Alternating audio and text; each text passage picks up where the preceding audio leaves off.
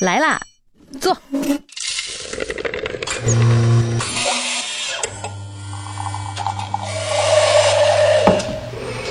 您的半拿铁，请慢用。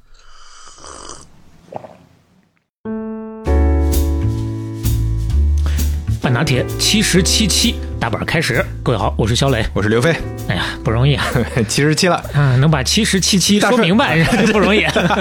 是是是，硬找。这期真正想说的不容易在哪儿呢？嗯在这段时间，我们俩还真的是有点忙到啊哎。前后呢要跑几趟上海，是嗯啊，走走比较大的城市， 啊见见比较大的金主。 哎，进城嘛，对吧？嗯首先呢是上上周吧，说起来，嗯，我们呢是受苹果中国的邀请，在 Apple 上海环贸 IPM 零售店，呃，跟大伙儿进行了一个线下的交流，是 还是非常非常的荣幸。嗯，当然了，呃，因为怕影响人家苹果店的正常秩序 呢，对对，我这个可能过于自信啊， 这其实也并没脸有皮过厚， 嗯 所以提前没敢在节目里头跟大伙儿说。是啊当然也非常的感谢现场到了的支持的所有朋友们。嗯，当然，另外呢，就是最近这段时间，呃，我们交流的这个合作伙伴们啊，嗯我们也收到了还蛮多的正向的反馈，嗯，一并对所有的认可半拿铁的伙伴，以及愿意去支持我们这些伙伴的所有听友们，再一次的表示感谢吧。是。那包括很多呃品牌方、很多金主、潜在的金主朋友啊，嗯也过来联系，跟我们产生了很好的交流。啊，就讲说我们现在是没预算啊，有预 算了肯定会合作，但是我们挺好确挺好实已经有很这个表达就好。对，我们也觉得确实大家很真诚，嗯，就因为互相喜欢，他们喜欢我们的内容，我们其实说实话，有很多品牌我们也很喜欢对方的对，也品牌，啊也很希望能够成这个交啊，对哪怕不给钱，呃，还是 给吧，是吧？啊。你像之前小磊是知道的，你像 Insta 三六零，对吧？好多年前我就买过一台。对对对，啊，对你再包括说永璞咖啡之前也喝过啊，对，对这些都是我们过往都非常认同的一些品牌了，是啊，欢迎更多志同道合的朋友可以找到我们啊。好嘞，那进入到今天的内容，哎今儿呢我们该说菲律宾了，啊，这反个正沿东南亚巡礼嘛。对，就沿着到这儿了该 啊，啊，从印尼那期的反馈就能感受得出来，嗯因为林少良也好，黄慧忠、黄慧祥两位也好，在国内都不是那么知名的，嗯大家这个共鸣度就没有那么高。是哎，今天到了菲律宾了，啊，这这是怎么说？也没有，是吧 这我就说嘛，菲律宾好像也想好像起也来不怎么知名啊。 是是，所以说我们先从宏观的角度啊，嗯我们换一个思路啊。嗯当然，一方面呢，肯定是要说人，但是另一个方面呢，说说人们。哦其实上期多少也有点这个意思啊。嗯我们先从菲律宾的华人群体说起。嗯，讲讲菲律宾的一百单八将。啊你别说，还真挺多啊。 嗯，根据不同的统计数字，华裔的菲律宾人的数量大概在一百三十五万到两百万之间。 这是一个什么比例呢？问得好，嗯，大概占到菲律宾总人口的百分之一点三到一点九之间的这么一哎个呦，水也平，不是很多啊，不是很多它，不对吧？像呃马来西亚或者新加坡是个华人社会嘛。但是要注意，这个数字其实只是菲律宾仍然保有华人身份的人口的数字，啊，主要是过去一百年之内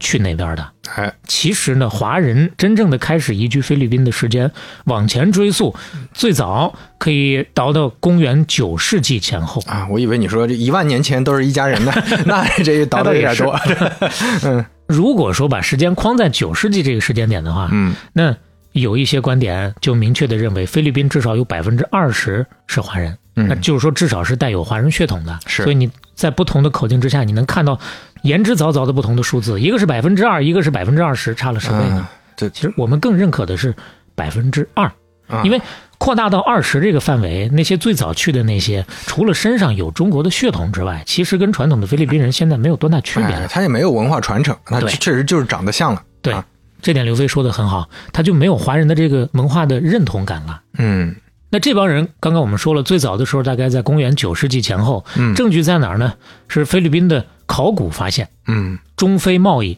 最晚最晚在晚唐的时候也已经开始了，啊，因为有那个时候的各种各样的瓷器和货币，嗯嗯。你说这个中非贸易，就刚刚打开电梯的朋友可能还不知道，这个“非”是菲律宾啊，不是说那不个是非非洲的“洲非”啊。当然，这是中非贸易的记载啊、要是关于侨民的明确的记载的话，十六世纪七十年代以后有史料记载的，菲律宾已经有中国侨民了。那这个时间呢，算一算属于明朝的中后期，嗯，差不多也就是这个时间前后，菲律宾变成了西班牙的殖民地。嗯这个源流呢，其实我们嗯、呃上学学历史的时候都学过。一五二一年的时候，麦哲伦第一次抵达菲律宾群岛，之后呢，在一五六五年，西班牙正式把菲律宾纳入到了帝国版图，开始了对菲律宾长达三百年的殖民统治。哎呦，那我们就相应的把菲律宾历史也捎带着回过头去再学一学。嗯那整个的这个时期，菲律宾受到了西班牙的宗教、语言、社会结构非常深刻的各方面的影响，包括基督教的传播，包括西班牙语的普及，包括社会等级制度的引入，都流传下来了。你比如说，宗教信仰和文化上，菲律宾差不多是最为欧化的亚洲国家了。哦，比我们想象的什么新加坡什么的，其实都要欧化。它的国内信仰基督教的人口比例百分之八十九左右哎。呦，这就是个基督教国家呀。对，现在呢，菲律宾还有一百万人左右会说西班牙语，嗯那跟刚刚我们说到的华人的群体的数量，其实差不多在一个数量级上。嗯，现代菲律宾语当中有差不多百分之二十左右的词汇都是来自西班牙语的，嗯包括现在菲律宾的姓名还基本都是遵循西班牙人的命名的规则的。哎哎，这么一说，就可能很多朋友就串起来了。你去潜水的时候，你的教练啊，这这怎么怎么是个这么 哦欧洲的名字呢？啊，你其前段时实。间去的对吧呃？对，那那那边的菲律宾人，哪怕是呃，就非常本土的菲律宾人，嗯可能对这个这种嗯英文名字也比较熟悉。对，就咱们就说几个，现在菲律宾这些年吧，差不多排名前五的名字分别是什么呢？约书亚、约翰、保罗、克里斯汀和马克，啊，就这些。对，对，就是就你你去那个潜水店，很多这种名字啊，就对跟什么都是这种 Tony 差不多。 另外，这是名儿啊，嗯要是姓的话，还有另外一层意思。哦菲律宾最常见的六个姓氏：嗯，桑托斯、雷耶斯、克鲁兹、巴蒂斯塔、奥坎波和加西亚。 啊，你光看这几个姓儿，你可能有些人会觉得这是在报西班牙或者说南美哪个国家足球队的出场名单。是啊， 对，就是从这个角度，你也能够感受到西班牙文化在菲律宾留下了多么深入的一个影响啊。嗯那西班牙殖民时期对于华族人到底有什么样的影响呢？嗯啊，态度怎么样呢？嗯，毕竟咱们前面也说过，不少的地方不那么友好。是，最开始的时候，西班牙对于华族的态度还不错，嗯但是慢慢的就不行了。原因是这样的：第一，作为殖民者，西班牙人在菲律宾的统治基础比较弱，嗯他们人数比较少，所以说能维持殖民统治，主要就得用宗教对于土著居民的控制，还有嗯当地居民部族之间呀、地方之间的这个对立的关系，挑起他们的斗争，才能够维持统治嘛。嗯惯常就是菲律宾人打菲律宾人的这么一个手法哎，他们就特别担心华族的人数比我们多呀，甚至是我们的数十倍啊。菲律嗯宾人那边我们能控制住，华族这边他万一一家独大了，那危及到我们的统治安全哎了。中国又离得那么近，是，所以说呢，他们就开始打压，这是其一。其二呢，就更现实一点儿，咱刚刚不是说了吗？早早的中国就跟菲律宾有贸易，中非贸易当中，菲律宾基本上都是拿白银、黄金来买中国的商品，嗯导致这真金白银的滚滚的向中国流，西班牙人就沉不住气了。这是其二，其三呢，中国的这些个优势商品通过菲律宾转口就输进了西班牙原来能覆盖到的美洲市场，就威胁到了他们自己商品市场的销路了。嗯，所以说他又多了一个理由来跟中国干。哎，怎么干？首先，最开始的时候是限制和禁止贸易，嗯后来呢，每每到他们觉得华人华侨的数量超过他们认为的一个安全值了，嗯，他们就开始迫害华族，制造事端，借机屠杀哎呦或者进行大规模的驱逐，这就又回到前面几期我们说过的那种恶性循环当中哎了。西班牙人对于华族的屠杀第一次发生在一六零三年，嗯，当时前后历时四十天，杀害了华侨两万多个人。哎呦，一六零三哪个皇帝？万历皇帝嗯那边儿，咱们的这个华侨被杀害了，他怎么做的呢？嗯，连个像样的屁都没放。嗯，不仅如此，还反过来鼓励人家。哎，这怎么说明朝其实一贯看不起华侨，啊？他们是把华侨当成器民的。出了这个事儿之后呢，万历在给西班牙人的文书里头有一段是这么写的啊，嗯大伙儿感受感受。他说：“海外争斗，未知祸首，又中国四民商贾最贱，其以贱民兴动兵戈，弃之无所可惜，兵之反以劳师。哎呦，”大抵能听懂啊，是啊，为他们兴师动众，我不值当的。哎，你就说那个时候的这个观念啊，就就就完全不一样啊，就不会说我我民族的啊，这个同胞在外面被欺负了，我要撑腰，呃，就觉得这不是我的老百姓啊，嗯我就不管了。哎，你说这些老百姓得有多苦？西班牙人说实话，本来刚开始干了这个屠杀这个事儿之后，他们也有点战战兢兢的，还担心啊，是不怕是？明朝发兵打过来啊，是嗯啊，啊，离得这么近，像我们刚刚说的，结果就这文书一发，给人家吃了这么一颗定心丸，嗯他们就无所顾忌了。后来前前后后又有四次大规模屠杀华侨，哎呦，那站在我们的角度，当然是恨得牙痒痒了。嗯但是站在他们的角度，一方面呢，他要打压华族；另一个方面，他们还又离不开华族。嗯，那华人的数量一旦减少，殖民当局马上就能感受到，坏了，菲律宾这边经济开始萧条了。嗯，一方面没有中国商品的供应，另一方面没有华族对于经济的带动。真正的民间那些有靠谱的手艺的，嗯肯下功夫的，都是中国人。所以说这几个方面给他釜底抽薪之后啊，西班牙人就觉得哦不行，没有中国人帮忙，在菲律宾我们也干不下去，嗯所以又得想方设法的去鼓励华商到菲律宾贸易，鼓励中国人到菲律宾去扎根，嗯就这么一来一回，一来一回的折腾，一直到西班牙殖民统治的后期，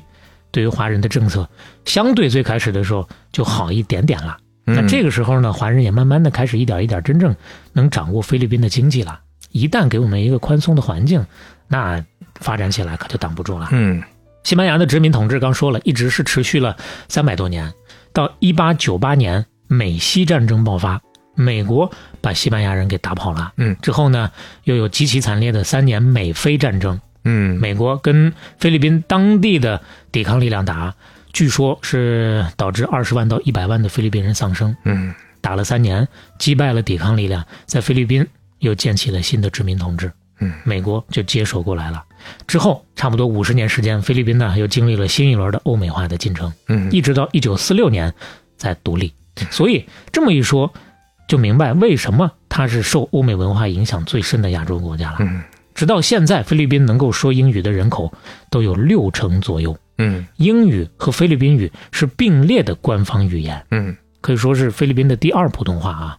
你要知道，中国到现在普通话的普及率百分之八十左右，嗯十年以前百分之七十左右，嗯二十年以前只有百分之五十三左右的那么一个水平。嗯所以说，二十年之前的中国的官方语言都不如英语在菲律宾的那种普及程度啊。嗯那当然，菲律宾的国语呢，其实也不是它的最主要的人口的语言，是它的第二大族群他加路人说的他加路语。之前我去菲律宾的时候，还看了一下那边的语言体系。其实语言体系挺杂的，各个地区说的，它都不是像我们的方言一样，那这各个地区完全不一样的语非言。常非常多，因为然他们的民族啊，咱们五十六个民族已经很多了，他们一百多个，对，然后他们的民族之间很多语言是完全不通的，嗯它不像我们选了一个，比如说呃北方河北那个地方的话作为普通话，那整个北方都能听懂。嗯是他他选了 这个之后，可 能推广上也有很大难度，哎对对对对对很多你说地的这个区对完全听不懂也。是的，嗯是的，对，就刚才肖磊说那个那个他加路语、啊，那个是他们的官方菲律宾语，但实际上不是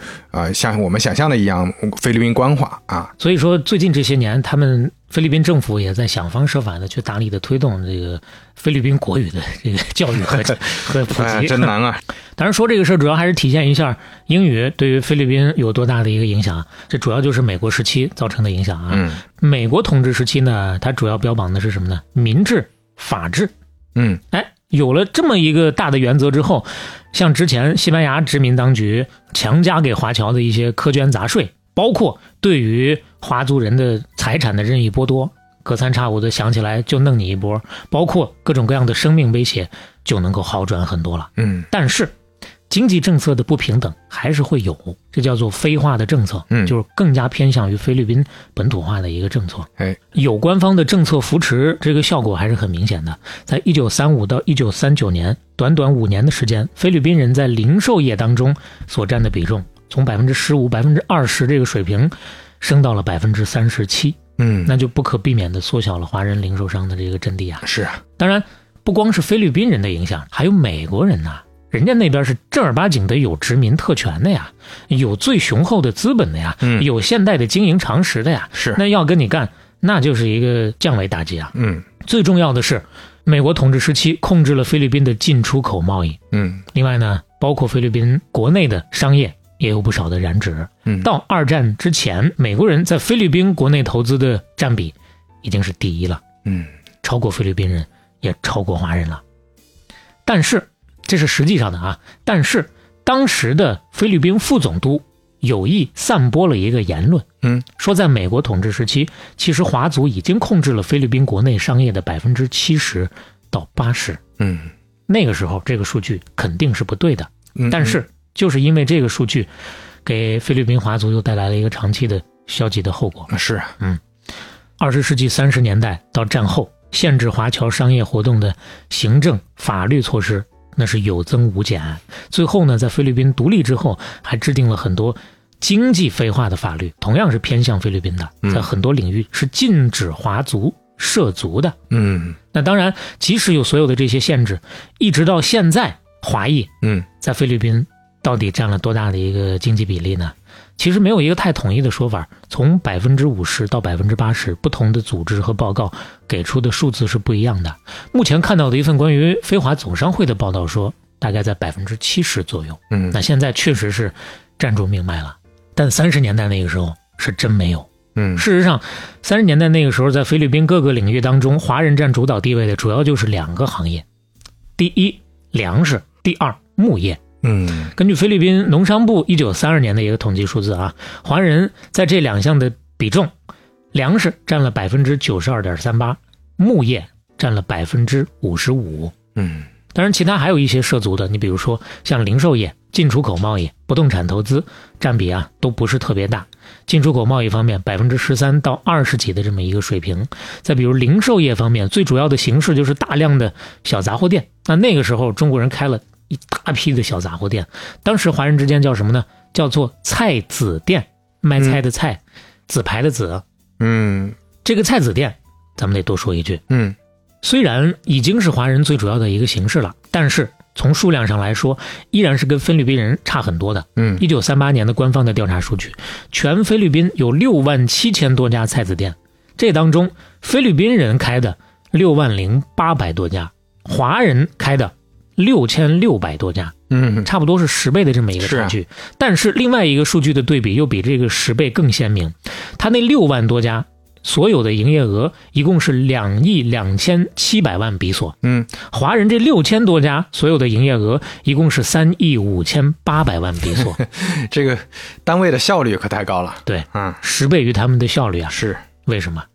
其实也很简单，嗯华人嘛，第一肯吃苦，第二也是善于经营。嗯所以今天我们要谈到的第一位主人公，就要从这儿说起了。在这六千多家华人经营的菜籽店当中，其中有一家人来自福建晋江。哎呀，又是晋江，又是晋江啊！这个哎晋江的出现率有点高啊，在我们的故 事里。就这么跟你说吧，嗯这期的出现率比上期还高。嗯，这晋江商会考不考虑跟我们品牌合作 一下？我觉得可以。他的命运跟咱们七十五期说过的林少良如出一辙，因为日本侵华躲避战乱，在一九三六年从晋江龙湖镇红溪村下了南洋，嗯到了菲律宾了。一家人呢，用全部的积蓄就开了这么一家小杂货铺，白天卖货，晚上把货往旮旯里那么一挪，空出地儿来，一家人睡觉。嗯虽然说谈不上富裕吧，但也基本上是个岁月静好这么一个状态。但是，天有不测风云，人有旦夕祸福。这是又来了，哎，跟跑到印尼的林少良又是一样的，日本人又打过 来了。什么叫又？就是同事打过去的嘛。对，是因为每期都要打一次、嗯嗯是啊，是所以每期都有用啊。这一期又来了啊！哎呀，这一家人连最后可以安身立命的这一叶扁舟，最后也没能保住啊！嗯这一叶扁舟沉底儿了呀。马尼拉沦陷之后的第三天，他们的菜籽店被抢劫一空，所有家当毁于一旦。嗯但是日子还得继续啊，不能不过呀。怎么办呢？他们就还是挺有韧性的，想尽办法从各种渠道，在日军的封锁线当中又去联系货源进货，又把这个店铺给撑起来了。嗯，但是天有不测风云，人有旦夕祸福啊。这 那这九九八十一难，这太惨了轮着来啊！这回撑起来没过一个月，又被洗劫了，而嗯且不但又被洗劫，整个一条街的店铺都让日本人一把火烧了，嗯烧得精光。哎，这回当家的一看，得，这是彻底回到解放前了。嗯那个韧性啊，就没 有了，幸亏一就人韧了带断了，这断 了断了，就是实在是不想在这儿待了，嗯所以带着一家老小又回了中国。啊，这是真回了，嗯是真回到解放前了，所以字面意义上也 是，是啊，但是这一回他们家有一个人没走，嗯，就是这家的三儿子 哎，来前十二岁，现在五年过去了，十七岁。虽然只搁这菲律宾待了五年，但是待出感情了。嗯，他主要是搁这付出了，有了沉没成本了。咋付出呢？他刚来的时候啊，这娃他既不懂英语，又不会他家路语，所以说白天一边上学一边放学之后帮家里看店，晚上自个儿啊还报了个班去上夜校嗯学语言。过了语言关以后，又开始主动的学习销售技巧，学销售。嗯为啥这么拼呢？因为首先他爸妈没有多少文化啊，虽然说很努力，起早贪黑的干，干得很辛苦，但是呢，这个店说实话一直都没有太大的起色。不光没有起色，还因为进货的时候有一次算错了账，白干了好几个月。哎呦，哎呦，那叫一个懊悔啊！嗯吃了没有文化的亏。他再看他旁边一家卖水果的，人家各种的花样促销，嗯生意那是蒸蒸日上，卖的那叫一个好啊！哎，就是因为有文化哎，啊，清华对比毕业的， 嗯嗯这一对比，嗯他就说：“嗯，我必须得上清华呀。”嗯，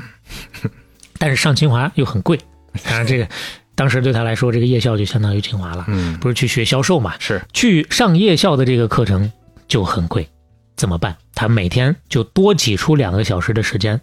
除了干原来所有的那些活儿之外呢，还要到码头去扛活儿、干兼职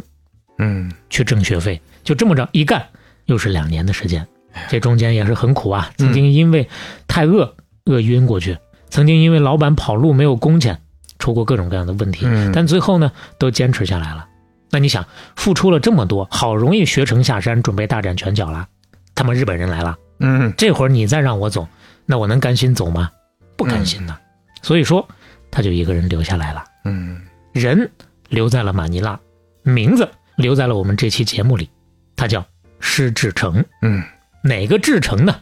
马到功成，这 智呢到 到的那个志，啊， 哎，就是我到了，嗯，我就成了，啊，这个智对不是志向的志啊，不是志向的是。嗯这年少年十七岁啊，嗯那他留下来选择干啥呢？嗯不干他老爸的那个老本行了，这回他选了一家鞋店去当销售员，因为进修的就是这个销售这个门派嘛，所以要去当销售员。嗯，哎，这进修了跟没进修他就是不一样。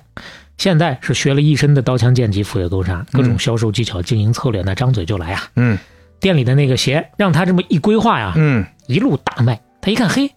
这学习是真有用啊！哎，我还得继续进修，辗转，最后又进到了菲律宾远东大学去哟读了个商业管理的专业，可以啊哎呀，MBA 了这，那了不得了啊！这回眼界就又长了一层嗯了。就这么着，一转眼过去了三年，嗯日军终于宣布投降了，马尼拉百废待兴，施志成的机会又来了。哎，有天早上，他这刚刚给鞋店开门呢，一个美国大兵拿着几双鞋就过来找他，问他：“哎，我们这鞋你要不要？我们这军需品发的有点多，自个儿穿不完啊。嗯这边反正日本人都撵走了，我们也不太需要了啊。你收不收？我也挣点外快。”石志成一看，这已经是这几天的第四个了。 啊，啊，前前后后，这不少的美国大兵都想来出点儿这个美国装备。他嗯，一看，嗯，是个机会，这靠谱啊。哎，于是呢，眼珠一转，计上心来。嗯，回过头去就找到老板，他跟老板说：“说老板，从下个月开始，我呀给你免费打工，嗯我不要工钱了。只不过呢，我希望你能在这个店里头，你看就那个不起眼那个小角落呀，你让我自己去摆一个小摊位，啊我，自己能够去进些鞋，我自己也能在这儿卖。哎，嗯我不耽误给你打工，嗯我顺便自己啊也有个小 生意。”嗯，可以，老板一听，欣然应允啊！嗯一来前头他干得很好，嗯处的关系不错，这个店里还真离不开他，销冠了已经是啊。嗯，那二来呢，免费打工，老板觉得我自己赚到了呀。啊，对，那个地地方也哎不贵，对吧？不值这那么多就相当于租给你，嗯，对，那后面的故事就可想而知了。是，他就主动的开始去接触那些美国大兵，大批量的收鞋，嗯哎然后呢，卖得很好，生意兴隆啊。美嗯军装备在菲律宾很受欢迎。嗯，后来呢，跟这个美国大兵接触的过程当中，他就又发现，不光能找他们进货，还能跟他们出货。嗯为啥呢？ 因为菲律宾热呀，美国大兵只有军靴，没有拖鞋啊，他上班的时候穿金靴也就完了，总得有休息的时候，啊 嗯他需要穿拖但鞋，部要队不然不我发们呀，对吧呀、不发，嗯，那这买卖不就更好做了吗？是吧？嗯美国大兵又不差钱儿，是不是？是，所以说呢，当机立断，倾尽积蓄，跑到新加坡高价进了一批好拖鞋，结果回来之后供不应求啊！嗯，不光是美国兵买，其实当地人也看得上，也愿意买。那当地人天天更是需要塌了板儿啊！反正就像这样的啊，各种各样的，在卖鞋过程当中好几次的机会，后面他又抓住了不少，嗯就靠这些赚到了人生的正式的第一桶金。哎，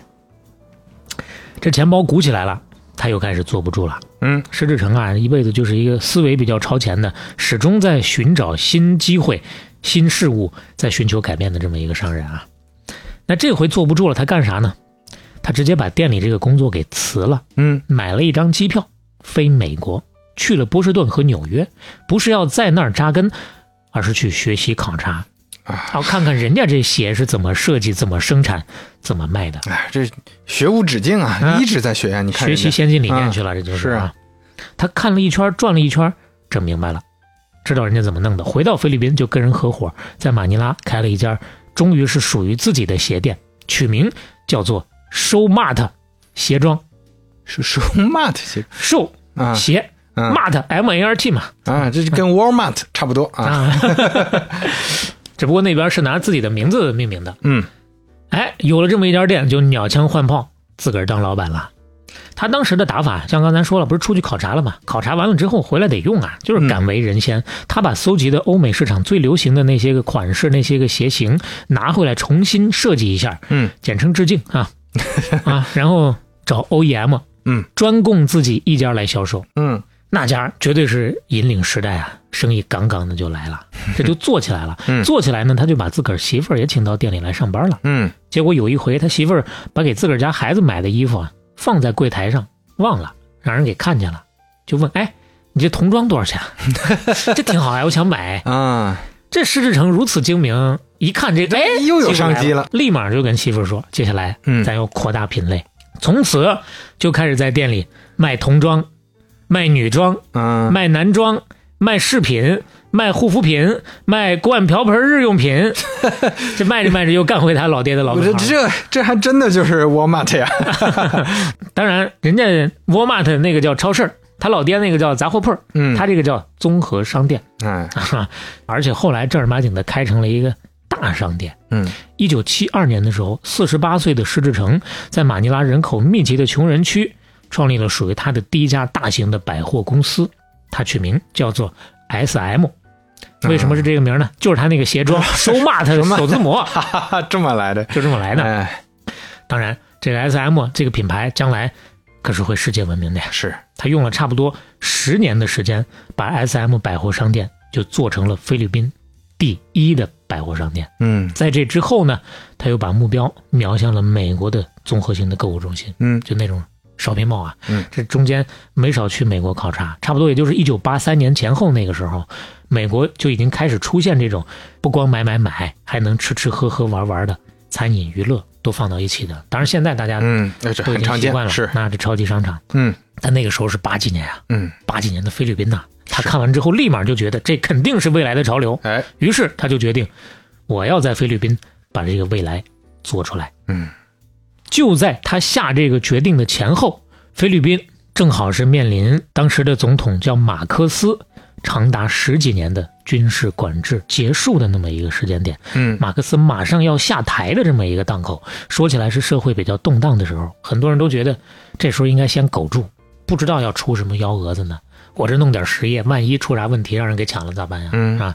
风雨飘摇的时候，但是他不，他恰恰觉得，就因为马克思要下台，所以自由社会马上要来了，必须提前布局，刻不容缓。嗯说到这儿呢，咱就得介绍一下这位马克思了，嗯，跟咱了解的恩格斯的朋友那不是一回事儿。 那当然，这是东南亚历史上其实非常有名的独裁者，嗯，了解东南亚历史的对这个名字肯定不陌生啊。哎，跟咱们七十五期说的苏哈托有的一拼。嗯他的统治被认为是菲律宾历史上最黑暗、最腐败的时期之一了。嗯其实施志成两个重要的人生节点跟马克思还都有挺密切的关系啊。除了他开始开这个 shopping mall 是赶上马克思下台这次之外呢，他前面的第一个 S M 百货商店是一九七二年开的，嗯这年马克思也有一个大动作，他呢刚好两个任期到了，正常来说该下台了，嗯但是眷恋权位，不愿意走，嗯，揽着那个铁王座啊，我不走，这这 啊，我不想，以镇压反革命运动为借口，说这个动荡期间嗯不宜换领导人啊，嗯然后签了一个军事戒严令，在全国开始实施军管，禁止罢工、禁止游行、禁止集会，这么一搞就搞了十年啊，嗯就长达十年的军事管制啊，是一九七二年开始的，恰恰就是宣布军管两个月之后，他那家 SM 百货商店开业的。嗯那后来马克思怎么样了呢？后来军管了十年，就相当于干了二十年之后了。嗯，眼看着他这个统治风雨飘摇，那人民都已经不太听套了。嗯他的这个政敌叫做阿基诺都要回国了，嗯，他坐不住了。八三年，指使人在阿基诺下飞机的时候，把他给暗杀了。哎呦，就是这么一个事儿，敲响了人民最终反对马克思的丧钟。对呀、你这太过分了，这对大家已经忍不了了，到这个程度。对，虽然当时大家只是怀疑，没有证据，但嗯后来基本上就是他干的，嗯明白了。即使这个时候八三年他已经是民怨沸腾了，他还又硬挺着不下台，又干了三年，到八六年第四次当选总统。嗯就到了这个时候，总统选举的时候，其实已经是正常来说大势已去的那种状态了。嗯人家根本也就不会选他了。但是他就脸皮这么厚，搞了一个舞弊，把自己又给选上了。嗯选上之后呢，国内大规模的群众抗议，国际社会纷纷谴责。到了这个时候，他还是不下台，最后是被手下政变给搞下台了，啊流亡到美国夏威夷了。嗯他下台之后，谁上台了呢？阿基诺的夫人上台了。嗯，政敌的夫人啊，对即使是在阿基诺夫人当总统期间，马克思在美国那边也没消停，是时不时的指挥菲律宾国内的这些个势力想要发动兵变，但是每一次都失败了，都没成功。终于，一九八九年，三年之后，他在夏威夷心脏病发去世。嗯。那你看他这一生也是跟前面说苏哈托一样，也没有受到什么真正的惩罚，嗯对啊，生活的也还挺舒适的不止啊，啊，菲律宾现任总统嗯是他儿子啊，小马克思。嗯当然，呃，咱不说东南亚的政坛吧，嗯菲律宾的政坛之上是很明显的有一门几总统的这种趋势 的。嗯是是是，前哎面而且是轮着换嘛，就是你像泰国啊，他信那个家族啊也是一来样的来回回的嘛， 对菲律宾这边，他完了，他儿子现在在干。阿基诺虽然没有能够上台，但是他夫人干了。他夫人干完之后，他们的儿子阿基诺三世后来也是 总统。哎，这就这么来的。就大嗯家听到阿基诺三世，以为他就是正巧他是家里第三个叫阿基诺，不止如此 啊，就是他祖上也都是干过这个职位的。对当然这 强人政治。嗯，咱说回施志诚啊，这 你不说我都我都快忘了这人 了。你就所以说今天呢，不只是这些个首富们 哎啊，我们把这个背景讲清楚嘛。大的今天背景大体交代一下。嗯那马克思是八六年正式下台的。刚咱说了，在他下台之前，施志诚开始坚定的搞他这个烧瓶帽。嗯，那个时间，一九八五年，嗯他在马尼拉北郊建立起了当时菲律宾最大的大型的购物中心。嗯其实按照现在商业选址的标准的话，购物中心一般肯定是首选都市中心的繁华地带，嗯但是他偏偏就看中了相对比较偏僻的那个郊区。嗯他一辈子，包括后面商场的这个选址啊，差不多都是这么一个趋势。嗯用他的话说，我不喜欢去追逐已经发展成熟的商机，他就特别热衷去创造繁荣，去引领未来。啊他的这个理论是这样的：你选址，你选在一个未来有可能繁华的成交的地段，而不是现在已经繁华的商圈。啊一方面成本低呀、嗯我拿地能省很多钱啊呀、是另一方面，我拿地的这个余地大，我可以建得更大呀。啊你城市中心你有多大的空间留给你啊？还有，你可以去跟当地的政府谈呀。嗯你给他画饼，不是 你，对，你就拿过往的例子跟他说，你看我以前做的多好，嗯我接下来这个也能给你做好，我能把这个地方给你带动起来，就会有更多的政府给到的实质性的优惠。哎，你这这个战略是面向未来的。啊但是非常考验眼光啊！对你这都想这么干，对但但是没这么干的原因也是因为没有这眼光啊。哎，施志诚恰恰就有这个眼光。嗯用他的话说，我走到哪儿，哪儿就是中心。嗯菲律宾一个很出名的叫做《利润》杂志的发行人曾经怎么评价石志诚呢？他说，对于购物中心的投资，石志诚从来没有犯过错，一次也没有。嗯那像咱刚说的，后面任何一次的投资，他都可以拿前面的例子，但第一个投资的时候，就真的需要下太大的决心了。嗯这第一个 SM 购物中心占地就有十七公顷，里头咱今天能想到的所有的这些东西都有了：百货商店、超级市场、电影院、电器店、美食廊、游乐场，上百家的精品店，还有餐馆，没有实质性的区别了，就跟现在的。就是商业综合体。对，嗯八五年呀、所以可以说它其实是创造了整个亚洲超大型购物中心的先例，它是亚洲贸文化的先驱啊。啊，是这样啊。那嗯其实后后来我们在泰国看到那些大的帽那是，啊，那都是后后代了。对对，是嗯 那都是他的小弟们。嗯当年菲律宾人的生活方式都是靠这个 SM 广场慢慢给引领着改变的。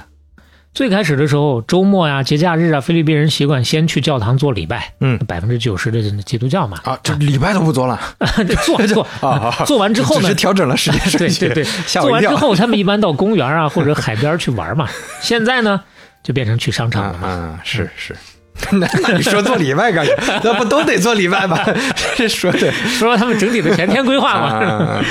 再 Q 一下，大家再加深一下记忆，百分之八九是十是的这嗯是个基督教啊，嗯但是包括新教和天主教啊。那当然，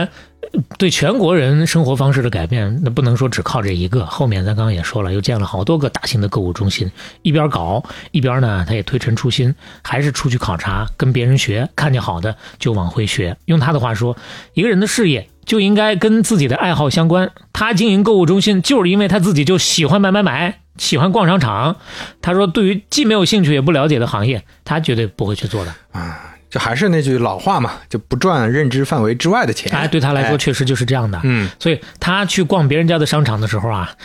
都是很注意去取经的。嗯他说必看三大样，哎，啊，接下来就要收费了啊！ 这个，这个，我们这个内容非常金贵啊，这个是非常重要的商 业机密，这网上一搜都有，但是你搜 不到。半打铁商学院 第一期。哎，来第一条第一条呢， 先看 toilet。啊，先看卫生间啊对厕所。他说厕所干不干净就能直接反映这个商场的管理啊。哎，你别说，我前阵子刚刷到一个视频，嗯一个日本企业家到中国的合作企业来看看你的工厂怎么样。嗯，进去先不看车间，哦先看厕 所。哎我看卫生间打扫的干净，嗯就证明你们这个机制整体的管理的管理哎，整体的管理是能好通的。到底了。哎，嗯就没有任何脏东西，哎，满意一样的道理、啊，一样的。其实咱们逛商场的时候看硬件，很多时候厕所也是非常重要的一个那参当考然标准，对吧？但你说到厕所，对吧？杭州的厕所其实确实，我身边很多朋友来玩，嗯都都是输大拇哥的。这确实是我们见过的一二线城市里厕所，公共厕所啊，嗯嗯，做的非常好的，对呃，相对特非别是常景清区洁里。头的那些啊、是是是，嗯嗯这是第一样啊。嗯第二样呢，他说看海鲜、看熟食，就这两样的新鲜程度，可以反映出这家商场经营情况和客流量。哎，这个的治理其实也很难嘛，就生鲜这一类的嗯是，除此之外呢，他逛的时候看到任何一家商场有摆设比较精致的、颜色搭配比较好的，任何的优点，只要他觉得好、有个性的，都拿来吧你。学会来之后呢，在自个儿的 SM 商场就去实践。啊，那我以为你说把直接把这个商场买就了， 搬走了。 到现在这一路走下来，SM 集团在全球有多少呢？有综合性购物中心九十三家了，嗯总面积一千一百万方了。这个就是在他们的官网写着的，嗯，非常准确的数据啊。他们的第九十三家购物中心是今年二零二三年的十月二十七号开出来的，哎，开在菲律宾的，嗯，是菲律宾的第八十五家，哎呦可以看得出来，大部分都是在啊菲律宾的、啊对对对，嗯而且这里头有三家儿，他们的官网的说法是位居世界十大购物中心之列的。有三家呀，有在三天家市，嗯，那它现在是整体什么水平呢？亚洲最大、全球第三的大型百货商场开发运营集团，嗯，除了刚刚我们说主要在菲律宾的那些之外，第二个战场就是在中国。哎，用他的话说，在中国的投资一半儿是基于乡情，另一半儿才是商业的考量。啊，其实从一九七五年开始，他就回家乡在做贡献了，修桥补路、机场建设、教育投资、各种各样的捐赠、慈善都做起来了。嗯而且最重要的还是他的这个 SM 广场吧，先后在厦门、晋江、成都、苏州、重庆、淄博、天津、扬州、福州这些地方都投资建了购物中心哎。现在是在八个城市运营着购物中心，嗯有些城市都不只有一个。国内的总建筑面积也超过一百八十万平方米了。嗯其实他最早下手的，就是在他老家晋江的 SM 广场，一九九二年就动工了。结果没想到，建成之后呢，因为投资政策等等这些个原因，没有能够如期开业。当时嗯中国还是不允许外商投资的这种商场开业的，嗯，一等就等了十多年呀、哎呦，中间家里人也劝他，不行你就把它给卖了吧。但他说、嗯不行，我回来，我就是要在家乡把这个事儿办了，还我能等得起。他投了好几个亿啊，嗯就那么硬生生的等到了零五年，终于开业了。嗯在这个期间，从九九年到零八年，他还回晋江去传道授业，把欧美鞋展的那些个最先进的经验给哎带回晋江了哎。呦，支持晋江办起了一个国际鞋业博览会，这绝对可以算作是晋江鞋服业的领路人了。这不就又跟我们前面刘飞讲的第二十三期给连上了吗？你看看这差不多一年之前讲的了，二十多期啊。对，你看我们这个半拿铁宇宙又穿 上了，就是我们回头就画一个网状图啊，哎就是上上期讲的那个马斯克什么 PayPal 黑手党那种网状图，啪一画，到底告诉你高尔基全是网谁跟谁呃有关系 是吧？当然，其实他回晋江传道授业的那个时候啊，就已经是商场之王，呃，或者叫百货之王啊，叫零售之王啊，嗯各种说法都有啊。到了这个时候，他就面临一个问题：企业发展到这个阶段了，做商场已经做的这么牛逼了，我到底是要做多元化，还是坚持专业化呢？很多嗯企业到了一定阶段都面临这个问题。是施志成给出的答案是走中间路线，那肯定是要多元化发展。 嗯但是多元化过程当中呢，进入新的生意，我必须跟已有的生意要有连带关系，嗯就不是说，呃，我有钱了，我去做投资，我什么都投，跟现在八竿打不着的。之前咱也说过类似的一些企业，嗯，最后呢发现不行，还得回过头来收缩。是它呢基本上还是向上下游去进行延伸的。做购物中心的过程当中呢，它就围绕零售和消费做了很多互补性的领域，地产呀、金融啊、酒店呀这些，嗯慢慢的就都涉足进去了。嗯到现在，SM 集团是一个由五家上市公司组成的大型的商业旗舰了。嗯金融方面，SM 有以金融银行和中兴银行这两家都是银行名啊，金融银行叫做 BDO，、中兴银行呢 China Bank，啊以这两家为主的银行体系。嗯其中呢，这个 BDO 目前已经是菲律宾规模最大的银行了，嗯就做到这个程度。地产方面，它有一家上市的地产公司 SM Prime 控股公司，这是东南亚最大的综合性地产开发商之一啊。嗯零五年三月的时候，他把这个刚刚我们说到这三家打包一起，在马尼拉股票交易所成功挂牌。嗯当时是马尼拉股票交易所成立七十年以来最大的 IPO，一度占到菲律宾股市总市值的百分之二十啊，就是这么一个庞然大物啊！嗯，这真的是太大了，对想想他个人还被菲律宾政府授予了终身成就奖。啊，说到头，这位呢也是一个卷王，嗯年纪很大的时候，八十多岁还是每天要干十到十二个小时。哎呦， SM 集团的董事长，他一直干到九十二岁啊。嗯当然，现在已经过世了啊。哎二零一九年的时候，九十五岁的施志成在睡梦当中离世。嗯，当时菲律宾总统还是杜特尔特，嗯是亲王吊唁的。嗯，到他过世的时候，他已经蝉联了十几年的菲律宾首富了。嗯他去世之后呢，福布斯的二零一九年排行榜当中啊，施氏兄弟姐妹就代替了他的那个位置，还是稳稳的坐在榜首，并且一直到现在也是这样。嗯他的儿女啊，就那个兄弟姐妹都是他的儿女啊，嗯现在就算拆开算，菲律宾前十都能站住仨。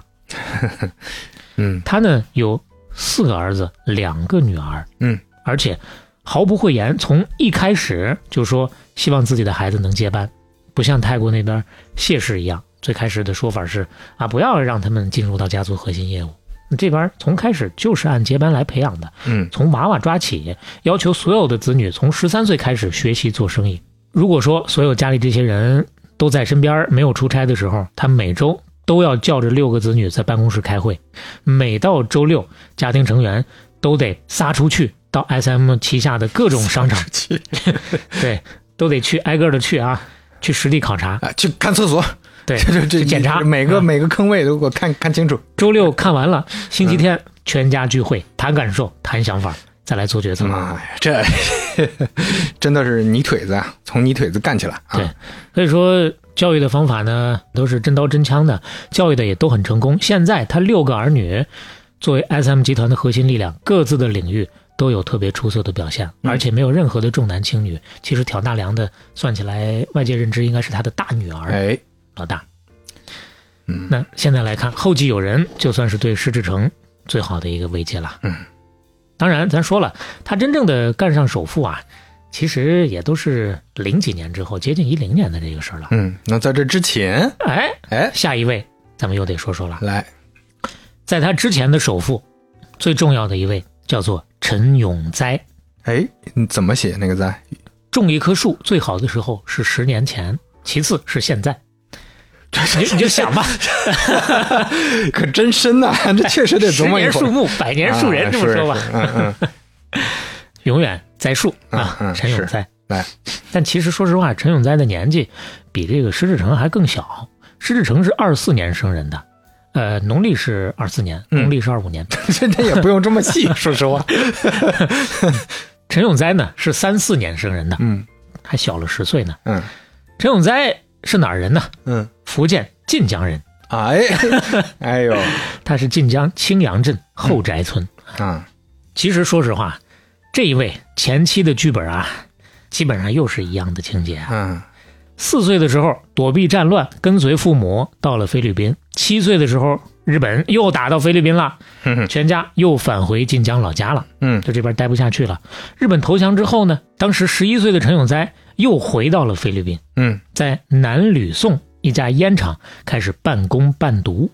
白天当童工干活挣钱，晚上上夜校挑灯夜读。这真的是拿了同样的剧本儿，对哎， 这基本上都是都是一个编剧写的啊。嗯就这么一个条件，竟然让他修完了中学课程，而且考上了远东大学哎化学系， 火，啊学校都差不多， 一模一样啊，嗯 还是那个远东大学。毕业之后呢，还是在烟厂干，很快就干到了业务经理。嗯，呃然后下一步，你猜，我这辞职创业。 哎，就跟我以为跟烟厂老板借个摊儿， 我这我能自己卖烟吗？跳过这一步，直接就辞职创业了啊！ 嗯哎真的就是跟施志成也是如出一辙的啊，嗯差别无非就是施志成是搞鞋，他是搞烟。嗯其实他刚开始创业的时候搞的还真不是烟，搞的是玉米淀粉加工厂，只不过呢，天有不测风云， 人有旦夕祸福啊。嗯，总得有那么八十一难啊哎！你没有这个，你成不了首富。对，这加工厂很快就黄了，没干下去。但这个时候啊，就看出他也是很有韧劲儿的。嗯，一次黄了不要紧，再来一次；没有钱了不要紧，借钱搞。第二次搞的是什么呢？甘油厂。嗯当时他发现菲律宾的这些个香烟厂啊，都要用到甘油，但是大多数的烟厂都是从国外进口的。嗯又但是，这生产甘油的原材料椰子油啊，包括肥皂厂的这个废料烧碱啊，菲律宾呐、俯拾皆是，哪儿哪儿都有。嗯那原料成本非常的低，一圈盘下来，为什么他们还要进口呢？他发现了，就是因为这个炼油的炉子，菲律宾没有。啊，除了炉子，本地都 有，所以他就当机立断跑到美国淘了个二手炉子回来，哎，这就有点像褚时健了。哎都很像啊。那当年 Patagonia 创始人嗯 也是自己当铁匠，弄个铁匠铺，也都是淘二手的炉子在那砸呀。 你看，对呀，那马斯克搞的 SpaceX 也是前面淘二手的， 对自己造。上上期说的啊对，对不行就都自己造。对，那前头那些人能成，到他这儿啊，也算是成了。是，甘油大卖，甚至最后整个菲律宾的甘油市场都让他给控制了。 从这儿他就赚到了第一桶金。嗯，同样是香烟产业，印尼的林少良卖的是丁香，他陈永栽卖的是甘油。嗯你看，一样都是从卖水人起家的、啊。是，不一样的是，后来呢，他自己啊也开始干烟厂了。嗯那只不过干的不是丁香烟了，是薄荷烟。哦，本来搞了三年，这薄荷烟卖的势头还不错，但是天有不测风 云，人有旦夕祸福。 又来了啊！一场突如其来的台风，把他的那个叫做福川烟厂啊，给刮了个墙倒屋塌。嗯，这就基本又一夜回到解放前 了。哎你就说东南亚这个地方啊，就是天灾啊嗯对对，再包括日本这种地 方，但那商人确实是意志力得强一点儿。太不容易了啊！他的意志力还真是非常强。嗯这时候又看出他的韧劲儿了。嗯一次塌了不要紧，再来一次；没有钱了不要紧，借钱搞。 嗯而且这回直接引进的是最先进的流水线和设备，要搞就搞个一步到位。嗯，这回又让他给搞成了。到七十年代末，他就把福川卷烟厂搞上了菲律宾的头把交椅，占领了全国七成的市场，还辐射到了东南亚各国和中国香港。嗯一九七九年第十三届世界巴黎香烟质量评比会上，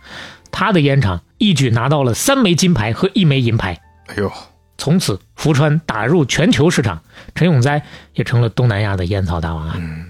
从烟草这儿赚到了第一桶金之后，他可不像前面石志成还走中间路线那么保守，嗯有了钱，他就开始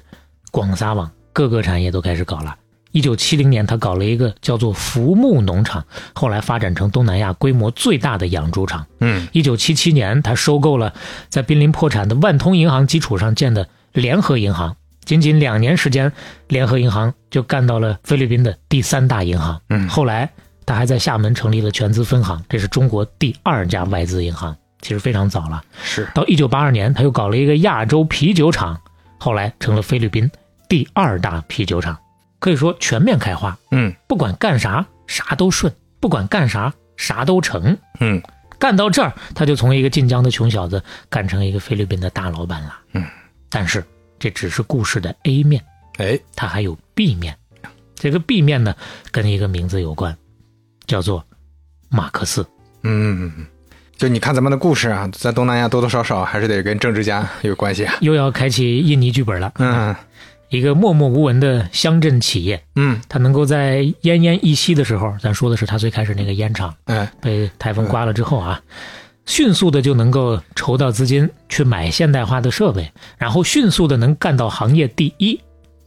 你这样的传奇故事背后烙上马克思这个名字，才能真正的顺理成章。是，而且烟厂这种对吧？大家也知道，就算是国民命脉级别的这个产品了。是，所以说这个问题的 B 面就很明确了。陈永栽发家的这些年，正好就是马克思执政的这些年。嗯后来据考，两个人呐、应该是在马克思的家乡结识的。福川烟厂一开始就是在马克思的家乡那儿办的。啊，哎，在 A 面的故事里，陈永栽的烟厂是因为更新了现代化的设备，打破玉龙飞采风的。嗯那在 B 面的版本里呢，陈永栽的烟厂是在马克思的保护之下，才能够顿断金锁走蛟龙，迅速能够抢占全菲律宾七成的市场的。嗯，那具体来说怎么干呢？就像刘飞刚刚说到的啊，能减的税都给他减了，嗯包括关税，并且呢，各种各样的融资给到他最优惠的保驾护航的政策，嗯各种各样的规章制度，能给他开绿灯的都给他开绿灯，能打破规矩的都给他打破规矩，基本上就是垄断企业的优惠政策，全部扶持他。就差把他的名字写到宪法里了。马克思倒是想把自己的名字写下来，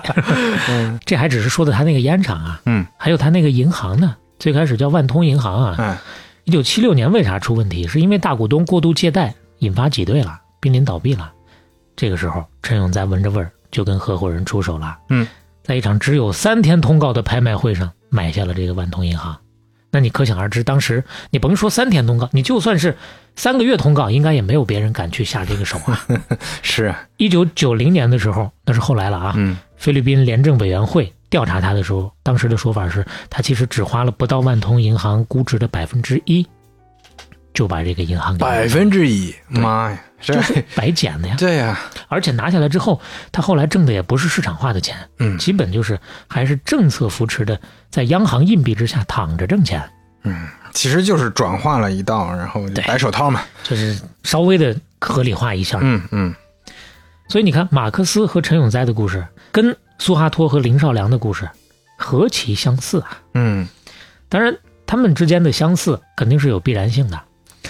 苏哈托和马克思这俩独裁者上台之后，他们都需要去找生意上的代理人，把他们这个权利变现，然后呢，再拿着这些钱反过来再去巩固他的权利。嗯，而啊这个代理人，他们又不愿意去找在当地已经树大根深的那些个传统的势力，怕弄不住他们。所以说，像林少良、陈永栽这样的初来乍到的第一代的移民，对他们来讲就是最好的选择啊。嗯其实，在马克思掌权之前，菲律宾的各个种族的商人一直都不太勒总统所谓的这么一个位置的，因为国会一般都比较虚弱，嗯基本上都是各路大佬操纵把持的，嗯他没有必要跟最高的政治权力机构去进行交易，嗯，但是马克思一来，强人政治把这个局面直接就改了。嗯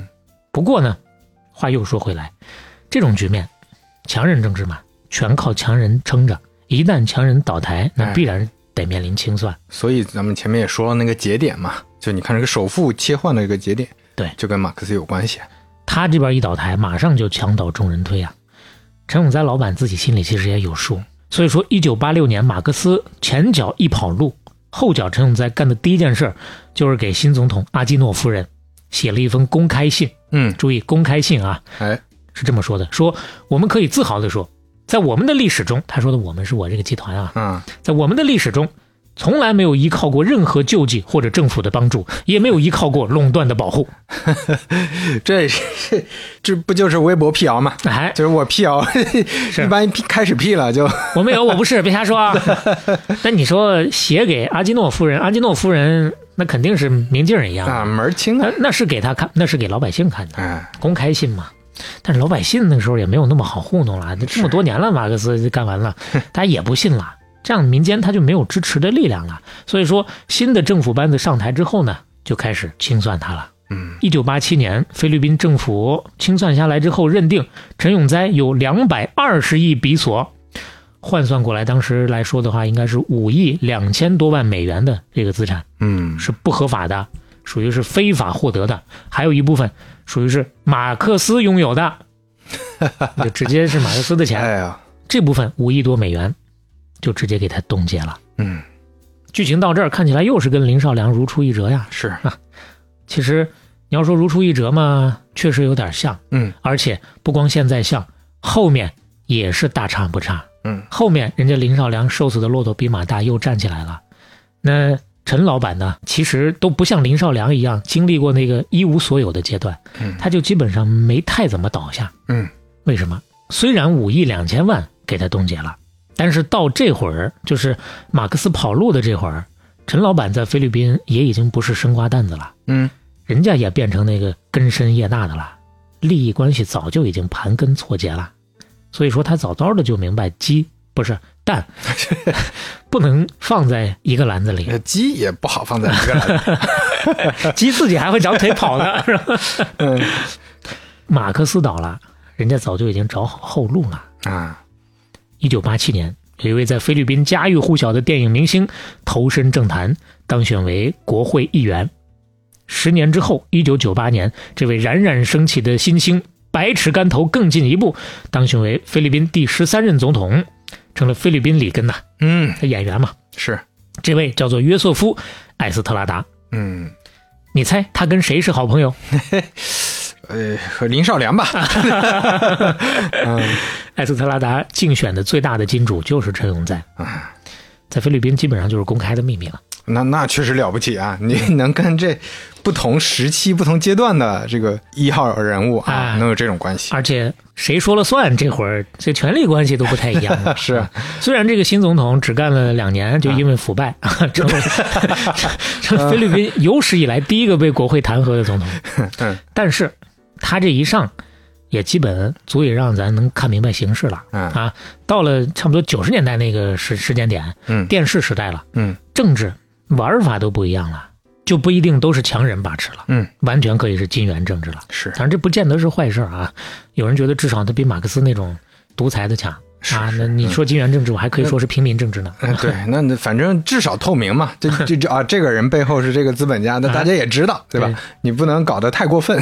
以前呢，就更更夸张嘛，就啥道理不讲了对对以对前是是，所以说到了这个阶段，就很明白的告诉所有人一个现实，就是流水的总统，铁打的陈总啊。嗯。那有人就直接管他叫菲律宾王中王了，呃当然也是啊因为这个源流呢， 菲律宾火腿肠，嗯这 个啊这个源流呢，其实有人的解读是因为它涉及到太多行业了，啊它是很多行业都做成了各种的大王，啊所以那是成了菲律宾的王中王。他旗下的公司那经营范围这广了去了，嗯农业、金融、航空、证券、烟草、饮料、食品、酿酒、化工、建筑、酒店、地产、旅游，刚才说到的没说到的，包罗万象都在内啊。嗯，它所以它这种呃能多样化能做成功的，这就不太容易说因为一个事儿就倒了。啊是是是，对，也有这个道理啊。嗯包括咱七十五期也说过啊，这个在东南亚这种政治动荡的局势里面，多元化经营也有其中这样一个原因，嗯包括后来他之前被冻结的那五亿多美元，嗯那是只是被冻结了而已。嗯，转过头来一看啊，这相当于是菲律宾政府替他存着了啊。哎，经过了多年的诉讼拉锯，在二零一二年的时候又还给他了。嗯，嗯法院宣布陈永栽胜诉，解除冻结，哎呀，这有本事啊！这就有点民族资产解冻的那个意思这了。这也太 了不起啊！嗯只能说了不起了。一直到二零零六年，陈永栽以十七亿美元的净资产登上了菲律宾首富的宝座。嗯，啊，说起来这应该是第一次了。是，当然，到二二年他已经不在前十了，但是不过也就是这两年多少有一点小小的波动，水平还是那么个水平，因为人家马上九十岁了，慢慢的现在他已经交班二代、三代了。嗯呃，稍微有点算是人生遗憾的是什么呢？一九年的时候，他的大儿子叫做陈俊旺，在马尼拉打篮球的时候昏倒了，嗯入院不治，五十三岁，白发人送黑发人了。嗯，但是说起来，整体来看呢，这陈老板也算是功成名就，人生圆满了。嗯那在国内来说啊，在中国来说，呃，也是没少做慈善。那么嗯主要的我看到呢，是在文化交流方面，特别是推进菲律宾的这个华裔的年轻人跟中国的文化交流方面，还是做了不少的贡献嗯的。包括他是菲律宾华商联总会的永远名誉理事长。嗯这个菲律宾华商联总会最开始的时候我们提到过一次啊，这是菲律宾最有影响力的华侨华人的团体，也是菲律宾最重要的商会组织。嗯据说从一九九零年代中期以来，就是在陈永栽的主导之下，非华商联总会开始由以往的更加亲近中国台湾，转向更加亲近大陆。嗯那基本上到这儿就是菲律宾的两代首富的故事。总体上，我们刚刚也说了，其实在结构上跟印尼都非常像，是，包括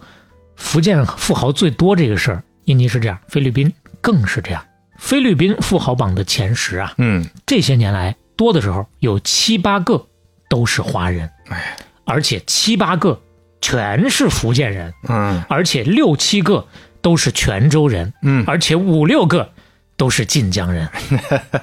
哎呀，这你想想。你就细想，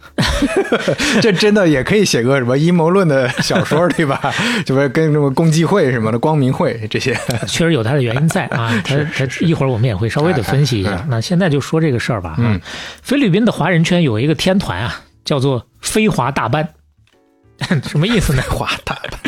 最开始的时候，它叫做菲律宾华商六大班。嗯，大班是什么意思呢？嗯呃，其实咱们讲香港大佬的时候啊，经常会涉及到这个词儿，我怕大家不好理解，我就把这个词儿都引掉了，没说。嗯最早的时候呢，就是粤语当中的一个常用词儿嗯啊。十九世纪到二十世纪，在中国大陆，包括香港的一些外国的商人，嗯，都算，包括那些洋行的职业经理人，呃哎领头的那些，嗯都叫大班。后来呢，就泛指富豪啊、嗯大老板啊，嗯，就这些。嗯那个时候买办都包括在内啊，期待我们未来能成中文播客的大班。梦想很丰满啊。嗯 那非华六大班就是最早的，这菲律宾华裔的这些富豪当中，有六个最支棱的。嗯，当然后来慢慢的就不只是六个了。嗯你像刚刚我们说到的前十里头都有七八个了啊。是，那这些人每一个在菲律宾拿出来都是能跺跺脚、颤三颤的人。嗯，简单的亮那么几个吧。呃，比如说 JJ 鼎丰集团的吴义辉吴老板，嗯从地产到银行，从电器到航空，从饮食到化工，他的这个集团覆盖了菲律宾人生活的方方面面，常年也都霸占着菲律宾富豪榜的前三甲，人称菲律宾李嘉诚，因嗯为他比较擅长搞这个商业腾挪，啊，并购啥的啊，搞得比较多。他呢在大陆的投资也特别多，超过五十亿人民币，而且在菲律宾捐了超过两百亿比索，嗯这是菲律宾史上最大的一笔捐款了。哎，他呢是石狮人，哎啊，也属于泉州的。嗯另外还有一位在菲律宾打败了麦当劳的菲律宾的快餐霸王哎呦，快乐风集团的陈觉忠陈老板。嗯快乐风是菲律宾规模最大的上市餐饮连锁集团，那这这我去潜水的时候，这个牌子挡在麦当劳牌子前面，那可大 了。而且就说实话，确实就尝了尝，因为当地的很多朋友，包括菲律宾人、嗯都推荐说，你没吃过可以去吃，虽然跟麦当劳一样，但嗯是比麦当劳好吃，哎，哎，而且也便宜。确实，我们去体验了一下，是是挺好的。这就是人家厉害的地方了。哎当然，在内地好像没有，我查了一下，至少我没查到。但是在香港还是有蛮多的、嗯哎啊，就是去香港的朋友不一定非得去菲律宾吃啊， 可是菲律宾比香港便宜，其实你要这么想啊，就 说哎 也行吧。嗯，当然，你如果想要感受一下，咱说到这位是陈觉忠陈老板的这个产业到底是个什么味道的话，嗯，不用跑那么远，嗯你去永和大王就可以了。啊，不是他创始的，但是他收了，他零几年收过来的。嗯这位陈觉忠陈老板，晋江人，嗯，还有上好佳的老板叫做施公奇，哎，说到上好佳，那大家哎，这这这不是中国牌子，菲律宾牌 子菲律宾牌子，这 对，施老板晋江人，嗯，后面就不一一的展了啊。所以你就能够感受得到啊，这个团伙 啊，确实是，确实是厉害。嗯现在菲律宾是晋江的第一大出口地，嗯年出口额一百多个亿啊，嗯占到晋江出口总额的百分之接近二十啊。嗯，包括晋江跟菲律宾有些岛之间的运费，它比菲律宾国内岛和岛彼此之间的运费都便宜、 啊。嗯，就这就说明晋江跟菲律宾之间的物流是是一个什么样的体量啊？是嗯是一个什么样的常态？这两地之间有比菲律宾诸岛之间更紧密的这个经济联系啊？是是，为什么呢？嗯啊，为什么福建人也好，我们说泉州人也好，嗯或者说直接就说到晋江人也好，嗯就在菲律宾这这么多牛逼的呢，嗯更容易取得成功呢？嗯，其实整个一期节目说下来，大体上大家多少会有一点感觉了，历史底蕴、地理优势。包括社会网络，再加上资本优势啊，都是有关系的。晋江有一句古谚叫做“吕宋客不用做也能得嗯，啥意思怎么说？”，就是菲律宾呐，自然条件太好了，嗯特别容易生存，竞争压力又小，很好赚钱，甚至可以不劳而获，啊，这对吧？你就像跟非洲那个热带地区那些一样，啊啥活儿不用干，天天往椰子树下一躺，就等是着往下掉水果就完了。是嗯啊， 这这种都不用种了，对呀、种都不用种啊。当然，这种状态你可以认为这是他们开始的一个原动力，包括离得近、地理优势、去得多。那后来慢慢的去的越来越多了，成功的越来越多了，回来之后就开始口口相传了。哎，那谁谁谁在那儿又发了大财了。嗯所有人一听，哎，有这个发财致富的神话，嗯又会激励更多人开始一波一波的去淘金，是，就这么带起来了。现在，福建的、泉州的、晋江的各种的同乡会、同学会、宗亲会、校友会、商会啊，各种网络，那是遍布菲律宾诸岛嗯啊，特别紧密。据说之前晋江有一个村儿的菲律宾同乡会换届，光酒席就摆了一百三十多桌，一个村儿啊，菲律宾同乡会啊。是，就这么个水平，就这么盘根错节的一个关系网，那绝对是巨大的、不可替代也攻不破的一个财富网啊！是你只要在这个网里头，大家就有特别高度的信任感。据说两个之前从来没有见过的素未谋面的晋江人，在菲律宾认识之后，就可以互相的压货、赊账，遇到周转不灵的时候，也能快速的相互的借贷、融资。哎有什么行业消息，第一时间能互通有无。嗯所以这路它就越走越宽哎。即使有的时候有人一不小心，天有不测风云，人有旦夕祸福 了，嗯那同乡一伸手啊也能给你帮衬起来。你掉到水里，他也能给你捞起来，是，让你快速翻身。你看这就同乡之间建立了很强的信任啊，对这个太重要了，当然，这只是其中的一面。嗯，另外还有一面，哎，我们也得稍微的说一下。嗯你说你掉水里，他能给你捞起来，嗯，不错。最近有人开玩笑说，二零二三年菲律宾华商最赚钱的业务就变成了捞人，啊，但这个捞人跟前头咱说的那个帮衬一把的捞人，就完全是两回事了，嗯，是从局子里头往外捞人了。哎，去年的一项调查显示，二零二二年的调查，菲律宾人对于中国的好感度百分之十七点五，嗯，很低。二零一九年的另一项调查显示，百分之七十的菲律宾人对源源不断流入的中国人感到有点忧虑，嗯，其中百分之三十一的人表示，对于在菲律宾工作的中国人抢了本地人的工作机会，感到非常的忧虑。嗯，情况说到这儿，大家也都明白了，是啊。现在中非关系不好，嗯，小马克思上台基本上是追着美国跑的，嗯，所以说在菲律宾的华商的业务整体相对比来讲也是越来越难的。现在的菲律宾外交部、移民局、海关等等这些，据我看到的是在菲律宾当地的一些土著媒体，就是华人的自媒体啊，嗯，反馈回来的说法，只要跟中国有关的一些政府部门，现在都是干敲诈中国商人的业务啊，就是能从中国这儿搞点儿就搞点儿，而且上头也不管了啊，这这默认了，相他当于的政策就是这样的。嗯最近呢，菲律宾国内关于中国人的负面新闻也挺多，说的最近就这几个月之内，嗯，中国商人涉入到政府采购腐败的大案，中国毒枭走私进口的案子，中国人贩卖虚假的疫苗接种证明的案子，嗯跟中国人有关的各种各样的绑架、抢劫在内的这些恶性暴力事件是非常多，还有就是中国人经营的离岸博彩公司偷税漏税的问题。嗯为什么咱刚说到说今年捞人变成了最赚钱的业务？嗯相当一部分涉及到这些博彩公司的问题。那说实话，不是那么光彩的，包括前面说到的那些贩毒的呀、腐败的呀哎，都会给菲律宾对中国人的印象减分的。是嗯那反馈到最后，中国人的命运就是各种的绑架勒索，甚至是撕票。嗯最近的一个，我看到有十一月十七号的一个爆料啊，啊说有一个在马尼拉的晋江籍的黄姓的商人，嗯被绑架之后，十一月十二号被撕票了。当然，人家也比较审慎，说这个消息呢，如果万一不准，请家属来反馈。嗯但是目前也没有，嗯，而且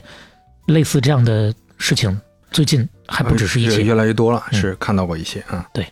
据说这个都已经付了赎金了，还撕票嗯了。嗯但是顺着这个事儿往下再一挖，跟我开始想的还真不一样。嗯那下意识的我会觉得，哦，这是菲律宾人要搞中国人的钱呀。嗯但看到更多定位在菲律宾的留言给出的反馈是，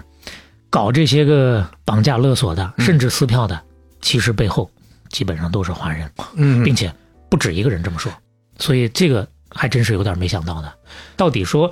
当地的这个华人和华人之间是一个什么样的关系？前面我们说相互的帮嗯衬，那现在看又肯定又有相互竞争的这么一个关系，嗯以及是不是不是华人商人之间的竞争，嗯而是有一些不靠谱的华人就是去干一票，干完了拍屁股就走，给当地的这些已经在菲律宾。甚至不止一代的这些个华商挖坑的这种事儿，是是，如果说有更多哎的知道内幕的朋友，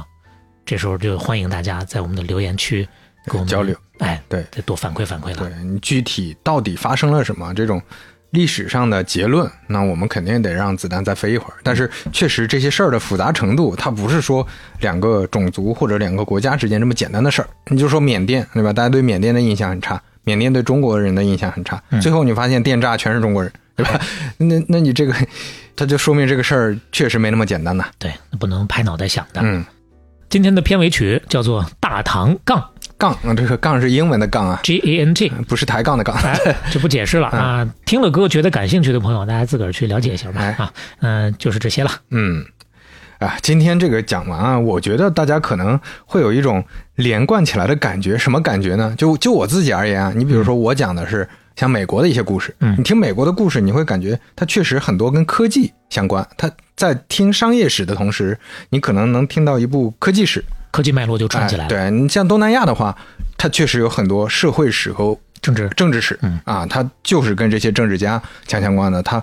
这些首富们做的很多事儿都是跟民生有关的，所以对你看，这个跟整个这个地区的这个社会文化氛围啊，它所处的历史阶段啊，嗯它所拥有的资源啊，包括国家政府鼓励的这些各个行业，它都有很很大的关系。包括直到这期我们才点出来的，为什么这些个独裁者也好啊，或者说某些国家可能没走到独裁那个程度，扶植的这些个专营的商人，他都会选择华人，并且没有太多跟脚的，那这背后的原因嗯也都是有道 理的。哎，是，所以我觉得这个也是挺有意思的，就是商业它不简简单单就是赚钱的事儿啊。你说我做个什么产品就能卖钱了，嗯你在不同的土壤里面，那最后生出来的就是不一样的树。就是不一样的花呀，对啊，你说香港那就是房地产史，它就是全是房地产，所以这确实不一样啊是，包括今天咱说的陈永栽嘛，那在香港房地产里头也是赚了一笔的。啊，是啊，所以我觉得挺有趣的，大家可以多想想这个故事背后大家的观感啊，这包括我们未来可能会讲更多的地区啊、国家，这种观感会越来越有意思啊，就并不只是说一个商业现象，我们反复说很多遍，对吧？好嘞，那今天这期就是这样了啊，哎，半拿铁七十七期杀青。我们下期再见。我是东土大达来拜佛求经的和尚，阳光先别刚，嘴巴给我合上。西天拜佛求经让我感觉特别的棒，还有几位女施主会变化妖怪模样。这西天的路，老子从不自己走，身边 homie 都很酷，就是长得有点丑。我不是故意的，开了几瓶路，一的酒就这样富裕的造了那些妒忌的狗。师傅，你看前面山上有个妖怪，阿老孙拒绝把他招待，七十二变引到郊外，脑袋救下来去烧菜。好的曾经也是闹天宫的齐天大圣，这又是哪儿的臭鱼烂虾在做弥天大梦？师傅说想要触摸之前先把机器发动，我筋骨变形金刚，而你却是一骑大众。这里是八戒的八，送你朵八月的花。有什么妖怪想到我老猪都发泄的撒。据说女王陛下要做我那家业的妈，害我猴哥哈萨斯利吃了仨月的瓜，对我丑是丑了点，干活真有劲儿啊！那三个阿子都要嫁我，这怎么回事嘞？我早就咖喱贡啊，大家都有这个心意，那斯文不能当饭吃，我只能说到这儿啦。来一次性被妖怪搞走的，五次性被妖怪搞走的，师傅也被妖怪搞走的，妹，我们快出来吃酒的。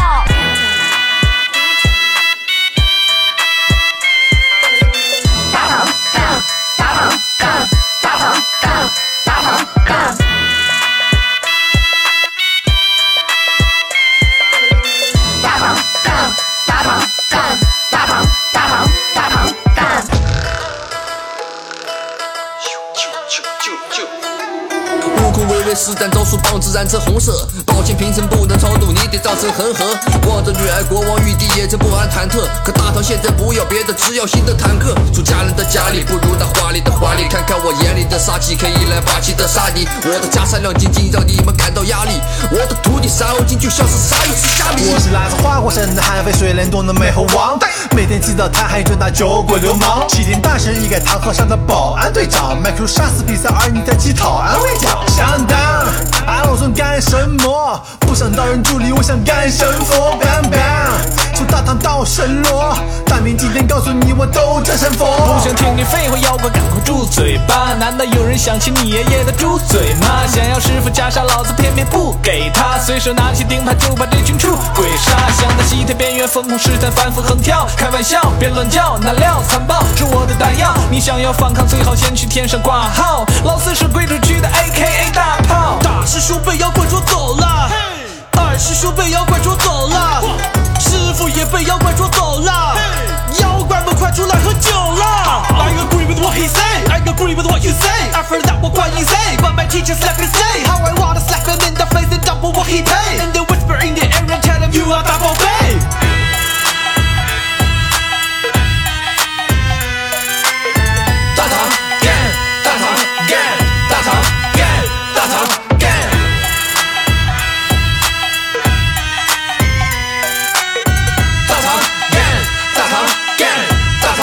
Yeah!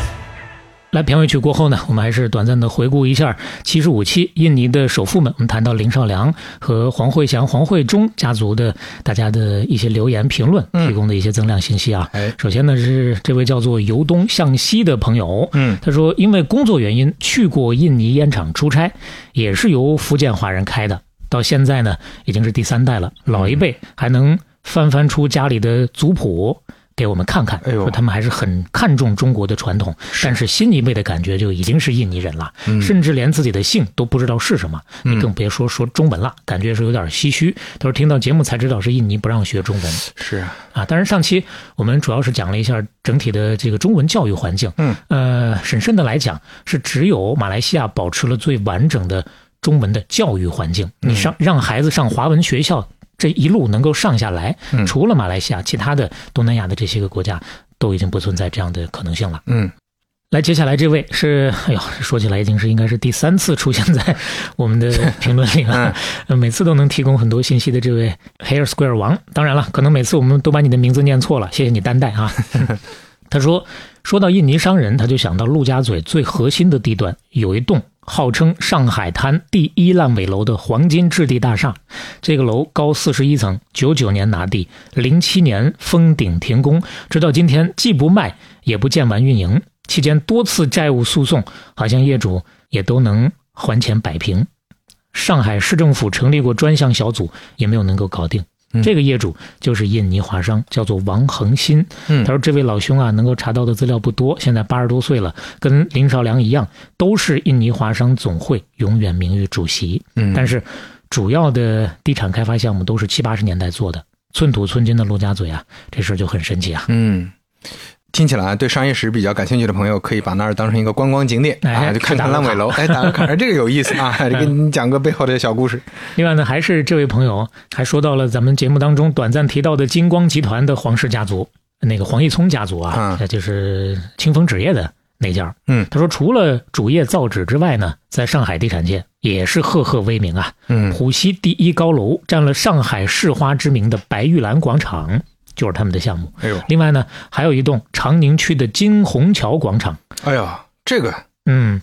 他说虽然可能不见得有太多人知道这个金虹桥广场，但它却是上海第三栋纳税百亿楼。要知道，前两栋分别是代表了上海奢华商场顶尖的恒隆和国金，而金虹桥下面的商场撑破天，只能算是个中档社区商业，所以它主要靠租写字楼的企业来纳税。什么企业这么牛呢？啊，除了几个世界五百强的上海办公室，就是今天的互联网小霸王之一的拼多多。那对你说到金虹桥，我是去过很多遍的嗯呀，去见拼多多的朋友。那楼下的日料是很正宗的， 都是日本人去 吃的，啊推荐大家去尝一尝，也可以去观摩一下面授鸡黄的拼多多的朋友们。面试机，嗯， 对， 这观摩一下也是个打卡点吧，商业故事打卡点。去朝拜一下拼多多的龙兴之地啊。 哎，最后他说了一句：“印尼华商给他的感觉就像金虹桥一样低调而神奇。”嗯，好了，今天谢谢几位朋友的反馈，我们就跟大伙儿聊到这儿了。哎，半拿铁七十七期，真杀青。大家拜拜。